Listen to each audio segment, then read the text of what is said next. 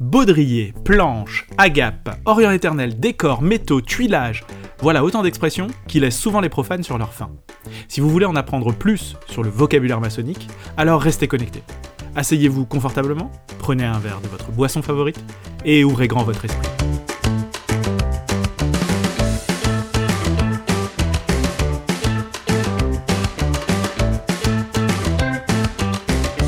Imparfait, c'est le podcast qui vous fait découvrir la franc-maçonnerie de l'intérieur.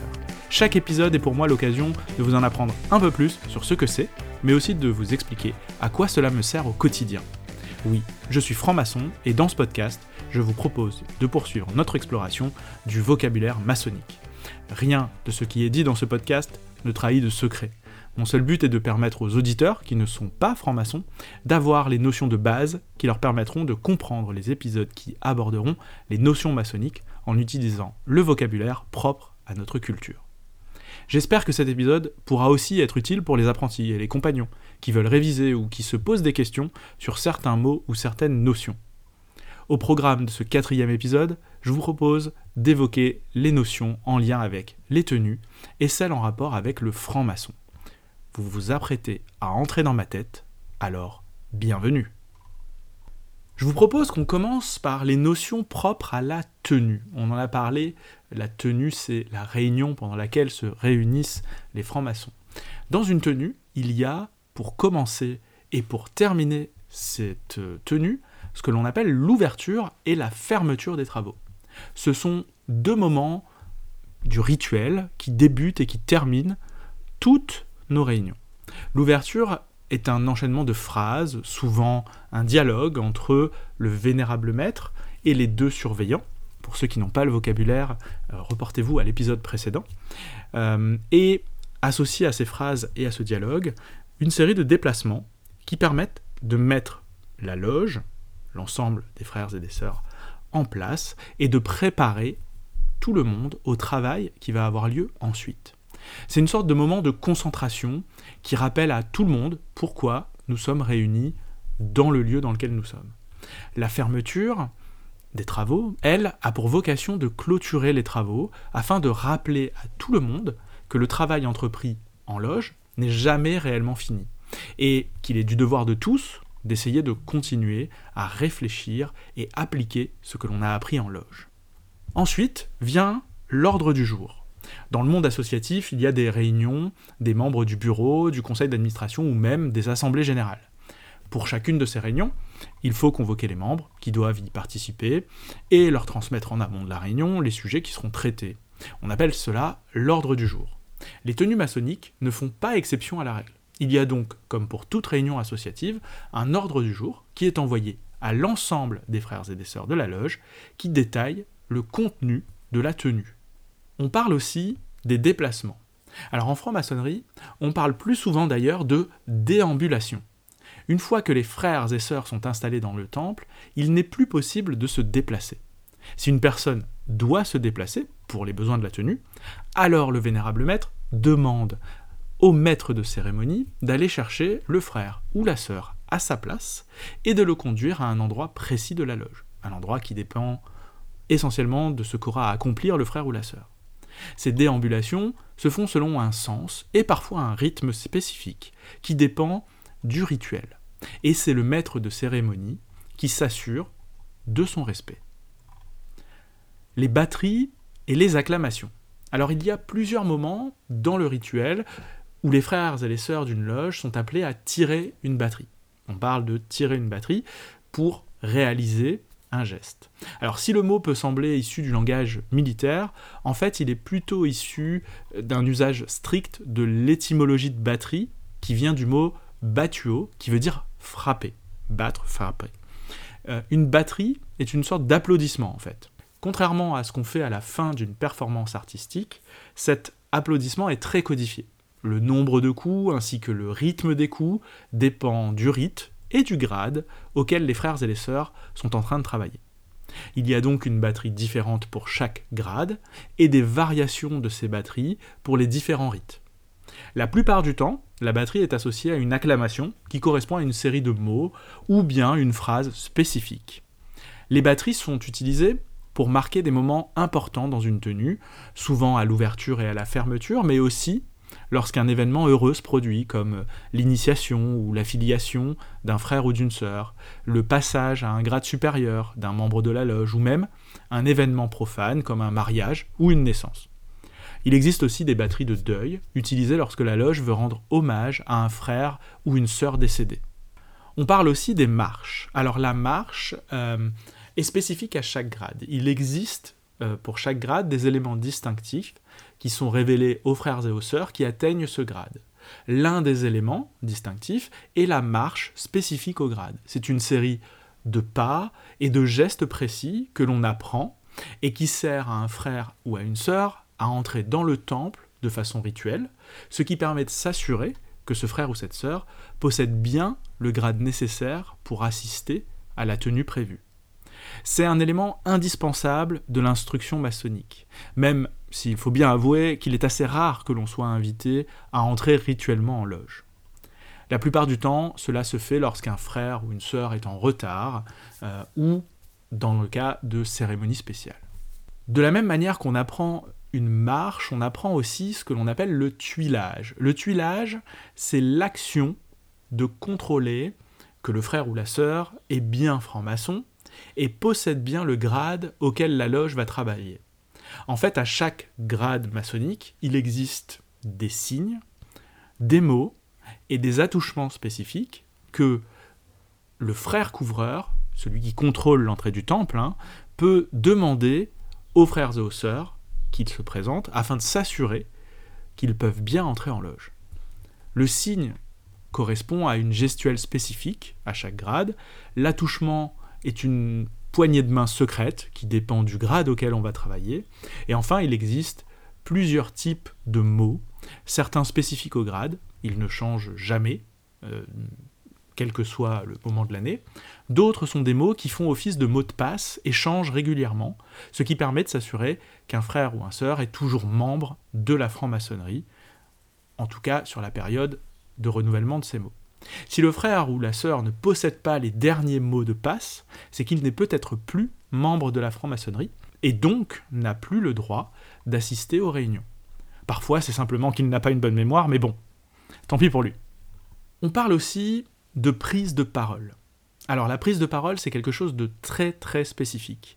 Lorsqu'on travaille en loge, il y a plusieurs éléments qui permettent à l'ensemble des frères et sœurs de travailler efficacement sur les sujets qui sont traités.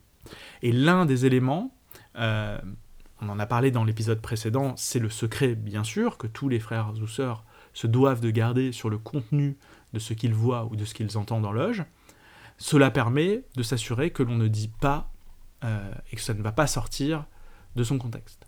Mais l'autre élément, pour une meilleure réflexion, c'est la méthode qui permet de prendre la parole.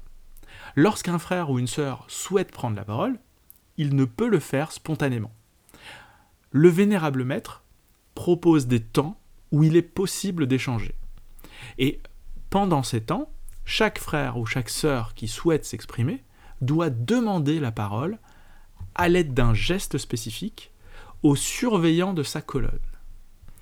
Je vous renvoie à l'épisode précédent pour la définition d'une colonne et du mot surveillant.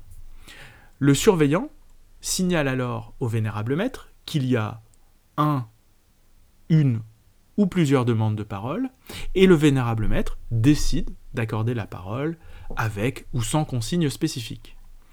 C'est uniquement après que le frère surveillant ait accordé la parole à un frère ou une sœur que celui-ci pourra s'exprimer cette séquence a un effet régulateur sur les prises de parole et permet d'éviter les réactions à chaud. Chaque membre aura le temps de réfléchir complètement à ce qu'il souhaite dire avant de se voir accorder la parole. Cela a pour objectif de garantir des échanges plus constructifs. On ajoute à cela le fait qu'une fois qu'un frère ou qu'une sœur a la parole, il ne pourra plus être interrompu jusqu'à ce qu'il annonce qu'il est terminé sa prise de parole. De cette manière, chaque franc-maçon sait qu'il pourra développer son propos sans risquer d'être interrompu dans sa réflexion ou son argumentation.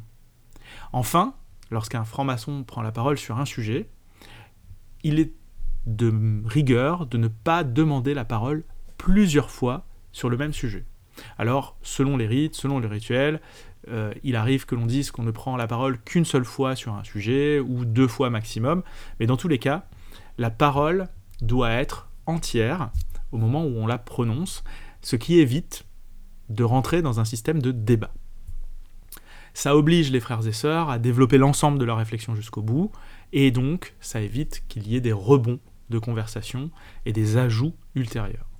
Dans une tenue, en général, on a ce que l'on appelle des planches. Les planches, c'est finalement ce qui représente le travail en loge. On dit qu'un franc-maçon, lorsqu'il présente son travail en loge, il planche, cela vient du verbe plancher, et plancher, ce n'est rien d'autre que réfléchir et rédiger un travail sur un sujet qui peut être en lien avec la franc-maçonnerie, par exemple un mythe, un symbole, un décor, ou un élément du rituel, ou dans certaines obédiences, la possibilité de traiter de sujets de société.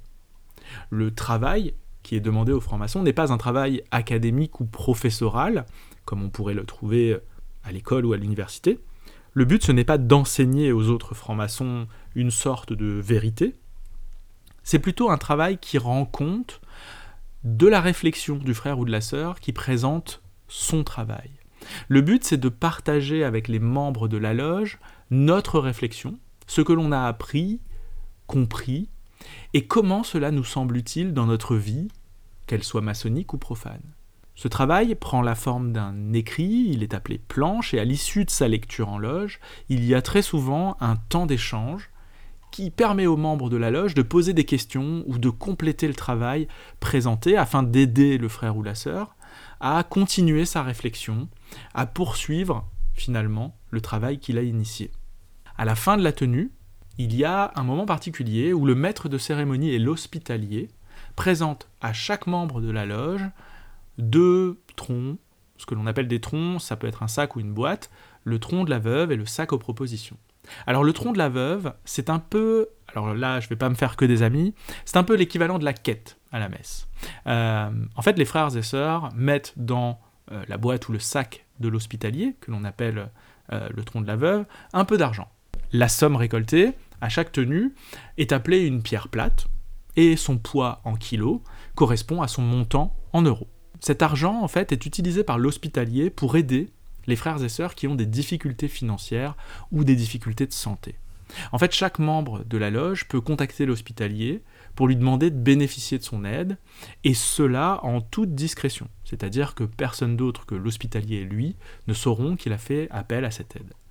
Cette aide, elle peut être financière, bien entendu, hein, grâce au tronc, mais elle peut aussi euh, être j'ai envie de dire, physique par, euh, par exemple, des démarches administratives ou médicales qui peuvent être faites euh, grâce à, l'aide de l'hospitalier, par exemple. Il s'avère que le sac qui est proposé par l'hospitalier, ou la boîte, peu importe, qu'on appelle le tronc de la veuve, peut aussi être utilisé euh, à des fins d'aide pour des associations caritatives. Donc on peut être amené à faire des dons par l'intermédiaire de l'hospitalier à des œuvres particulières pour aider telle ou telle cause cause humanitaire, euh, cause euh, de la santé, peu importe, grâce à cette collecte d'argent. Et le deuxième sac, c'est le sac aux propositions. Le sac aux propositions, il est présenté par le maître de cérémonie, c'est une sorte de boîte à idées qui permet à n'importe qui de proposer une idée, que ce soit pour modifier quelque chose dans la gestion de la loge, ou bien même un travail à venir. Dans les quelques derniers éléments, on va, en lien avec la, tenue, on va parler de la l'expression couvrir le temple.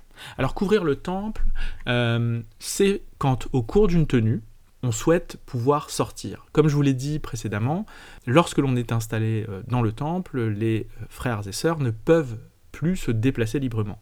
Et donc, ils ne peuvent pas sortir tant que les travaux, tant que la tenue n'est pas terminée. si vous avez écouté l'épisode précédent, vous savez que le frère couvreur, un des officiers de la loge, s'assure au début des travaux que le temple est bien fermé et que personne ne pourra rentrer et perturber le déroulement des travaux. On dit à ce moment que le temple est couvert. Mais lorsque l'on veut sortir du temple, avant la fin de la tenue, comment faire? Eh bien, c'est finalement assez simple. Il suffit d'interpeller le surveillant de sa colonne afin d'obtenir la parole, puis ensuite de demander au vénérable maître de pouvoir couvrir le temple. Cette demande, une fois acceptée, va conduire le maître de cérémonie qui, nous l'avons vu un peu plus tôt, se charge des déambulations, accompagnera le frère ou la sœur à la porte du temple, accompagné du couvreur, celui-ci ayant pour mission de refermer les portes derrière lui et de s'assurer que personne ne pourra perturber la suite de la réunion. Toutes les tenues, une fois terminées, se poursuivent par des agapes. Alors, il semble assez impossible pour les francs-maçons de terminer une tenue sans agape. Mais finalement, qu'est-ce que c'est, les agapes? En langue profane, c'est un repas. Et donc, après chaque tenue, les frères et les sœurs sont invités à partager un repas pour entretenir des liens de fraternité, euh, mais aussi pour prolonger les échanges dans un cadre moins formel. Alors, si officiellement il n'est pas autorisé de parler des sujets traités en loge lors des agapes, il n'est pas rare que cela se passe quand même. Et oui, les francs-maçons sont des hommes et des femmes comme les autres, eux aussi ont du mal à respecter certaines règles, même lorsque c'est eux-mêmes qui se les imposent. C'est aussi un moment important pour les apprentis car ils peuvent prendre la parole et donc poser des questions qu'ils n'ont pas pu poser en loge à leurs surveillants ou à un autre membre de la loge. Il existe aussi quelques moments dans l'année où le repas est aussi l'occasion d'une tenue avec un rituel. Nous appelons ça des travaux de table, et les plus connus sont ceux de fin d'année, que nous appelons le banquet d'ordre. Un moment festif qui se déroule en suivant un enchaînement de gestes, de dialogues, de planches et de chansons qui ponctuent les différents plats du repas. Je vous propose de passer maintenant aux notions propres aux francs-maçons. Alors, pour les notions qui sont propres aux francs-maçons, on va démarrer par quelque chose qui fait partie de la tenue du franc-maçon, à savoir les décors. Comme pour le temple, les frères et sœurs sont eux aussi habillés de décors spécifiques. Ce que nous appelons les décors, ce n'est rien d'autre que la tenue que nous devons porter pour participer aux travaux. En dehors des vêtements profanes que nous portons, les apprentis et les compagnons portent un tablier et des gants blancs. Les maîtres, eux, portent un tablier de couleur, des gants blancs et parfois un cordon. On reviendra sur cette expression juste après. La couleur du tablier et du cordon des maîtres dépend du rituel qu'ils pratiquent dans sa loge. Ces deux éléments peuvent être brodés de symboles comme l'équerre, le compas, le soleil, la lune, les étoiles, ou tout autre symbole utilisé en franc-maçonnerie. Dans certaines loges, la tenue profane qui est portée est imposée par le règlement de la loge. Dans certaines loges masculines, c'est costume sombre, chemise blanche et cravate sombre obligatoire. Dans certaines loges féminines, une longue robe noire peut être imposée. Dans certaines loges, le port de l'épée et ou d'un chapeau est imposé aux membres. Enfin, il peut ne pas y avoir de recommandation du tout. Le tablier. Si vous allez sur Google, vous trouverez beaucoup d'images de tabliers maçonniques. Ce n'est pas vraiment un tablier de cuisine, c'est plutôt un héritage des tailleurs de pierre, qui portaient un tablier pour se protéger des éclats de pierre, qui pouvaient les blesser lorsqu'ils taillaient les blocs à l'aide du maillet et du ciseau. Il est blanc pour les apprentis et les compagnons, c'est d'ailleurs le même que l'on garde jusqu'à devenir maître. Puis lorsque l'on devient maître, le tablier est changé et il devient coloré avec des éléments de décoration brodés dessus. S'ajoute à ce tablier les gants. Ils sont blancs et ils doivent le rester. Ce qui n'est pas toujours évident car c'est pas la couleur la moins salissante. Ils sont mis au début de la tenue et ils sont enlevés à la fin. C'est un élément qui nous permet de nous rappeler qu'une fois en franc-maçonnerie, nous sommes tous égaux face à nos devoirs. Et pour les maîtres, j'en ai parlé tout à l'heure, on parle de cordon. On ajoute un cordon. Alors on appelle ça aussi un baudrier. Si on devait le décrire, ça ressemble à une écharpe de miss ou de mère, c'est vous qui voyez, et il peut être de couleur bleue la plupart du temps, avec des symboles brodés au fil d'or. Et seuls les maîtres portent ce cordon. C'est un héritage de l'époque où euh, on portait l'épée en loge, et donc euh, l'épée était accrochée au bout de ce baudrier qui servait du coup à suspendre euh, le fourreau de l'épée. Et donc, bien sûr, il existe certaines loges dans lesquelles on porte l'épée. À certains rites, les frères portent une épée. Il arrive aussi que pour certaines cérémonies, certains francs-maçons soient équipés d'épées. Euh, si ces épées étaient vraies initialement, ce sont plutôt aujourd'hui des, épées de cérémonie. Il faut savoir qu'à l'origine, les maçons portaient tous l'épée. Euh, c'était une façon d'aplanir les différences sociales. Pour les maçons, on parle aussi d'âge maçonnique. Alors l'âge maçonnique, c'est l'âge symbolique qu'ont les apprentis, les compagnons et les maîtres. À chaque fois que l'on atteint un nouveau grade, le frère ou la sœur découvre son nouvel âge symbolique, qui ne changera que lorsqu'il changera de nouveau de grade, quel que soit le temps qui s'écoulera entre le changement. On parle aussi d'Orient éternel. Alors lorsqu'un franc-maçon décède, il est de coutume de dire qu'il est passé à l'Orient éternel. Chaque année, les loges organisent une tenue du souvenir en hommage aux frères et aux sœurs passés à l'Orient éternel. À chaque tenue, il y a un moment pour penser aux frères et sœurs décédés, afin qu'on se rappelle le plus longtemps possible de ce qu'ils ont pu apporter à la loge. On parle aussi de métaux. On parle des métaux pour tout ce qui peut encombrer les frères et sœurs à accomplir leur travail. Ainsi, lors de l'initiation, on demande aux futurs initiés de laisser leurs métaux physiques à l'extérieur du temple. Ils laissent donc leurs objets métalliques, comme les lunettes, les ceintures, les téléphones portables, l'argent, à un frère ou une sœur qui leur restituera à la fin de l'initiation. Ce dépouillement des métaux a vocation à faire comprendre au nouvel initié qu'il devra dorénavant venir en tenue sans ces métaux spirituels. Il va devoir s'évertuer à laisser à l'extérieur les soucis du quotidien, les préoccupations du travail, ainsi que les rancœurs qu'on pourrait avoir. Le but est de se présenter en loge en pleine capacité de travailler et d'interagir avec les frères et sœurs présents. Alors pour finir, je vous propose de faire un point sur les statuts qu'un franc-maçon peut avoir. Alors, en effet, la grande majorité des, francs-maçons sont actifs, ils ont un statut actif, et donc ils sont présents lors des tenues. Mais il existe, pour certains francs-maçons, la possibilité de demander ce que l'on appelle un congé. Cette procédure est utilisée lorsqu'un frère ou une sœur ne peut plus pratiquer la maçonnerie pendant un temps relativement long, que ce soit pour des raisons d'éloignement géographique ou d'indisponibilité due au travail ou à la famille. Le congé doit être motivé par un courrier et la loge votera ensuite pour savoir si elle accepte la demande de congé ou non. Si un franc-maçon ne souhaite plus être franc-maçon, alors il lui suffit de présenter sa démission. On peut être démissionnaire. Un simple courrier, adressé au vénérable, permet de présenter sa démission en loge. Une fois que le frère ou la sœur est à jour de sa cotisation, alors il ne fait plus partie de la franc-maçonnerie. Cette démission est tout à fait réversible. Si le frère ou la sœur euh, souhaite revenir, il lui suffit simplement d'adresser un courrier. Il n'aura pas à être à nouveau initié et il pourra retrouver le chemin de la loge. Si un franc-maçon ne respecte pas le règlement général, à savoir les statuts, alors il risque, dans certains cas, la radiation de la franc-maçonnerie. C'est le cas lorsqu'un franc-maçon n'est pas suffisamment présent en tenue, lorsqu'il ne paye pas sa cotisation ou qu'il est jugé coupable dans le monde profane. Une fois radié, il ne sera pas possible de revenir en franc-maçonnerie, même dans une autre obédience.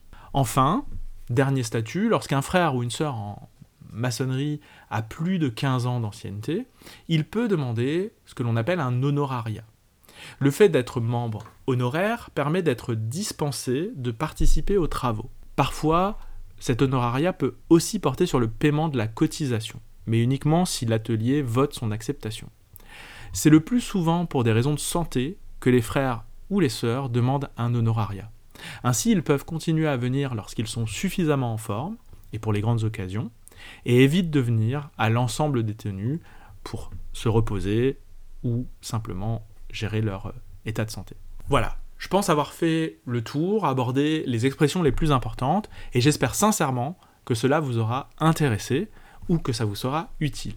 S'il vous reste une ou plusieurs expressions sur lesquelles vous avez encore des questions, n'hésitez pas à me les poser en commentaire sur YouTube ou Facebook, je me ferai un plaisir d'y répondre.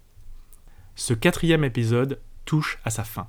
Et si vous avez envie de continuer l'aventure avec moi, je vous invite à vous abonner à ce podcast sur votre plateforme préférée et à me suivre sur Facebook et YouTube pour être notifié du prochain épisode. Celui-ci aura pour thème l'initiation maçonnique, à quoi faut-il s'attendre? Merci d'avoir écouté cet épisode jusqu'au bout. Si ce podcast vous plaît, faites-le connaître autour de vous en le partageant sur les réseaux sociaux et en me laissant un commentaire sur votre plateforme de podcast favorite. C'était Monsieur V, je vous dis à très vite pour le prochain numéro et n'oubliez pas de prendre quelques minutes pour penser mieux.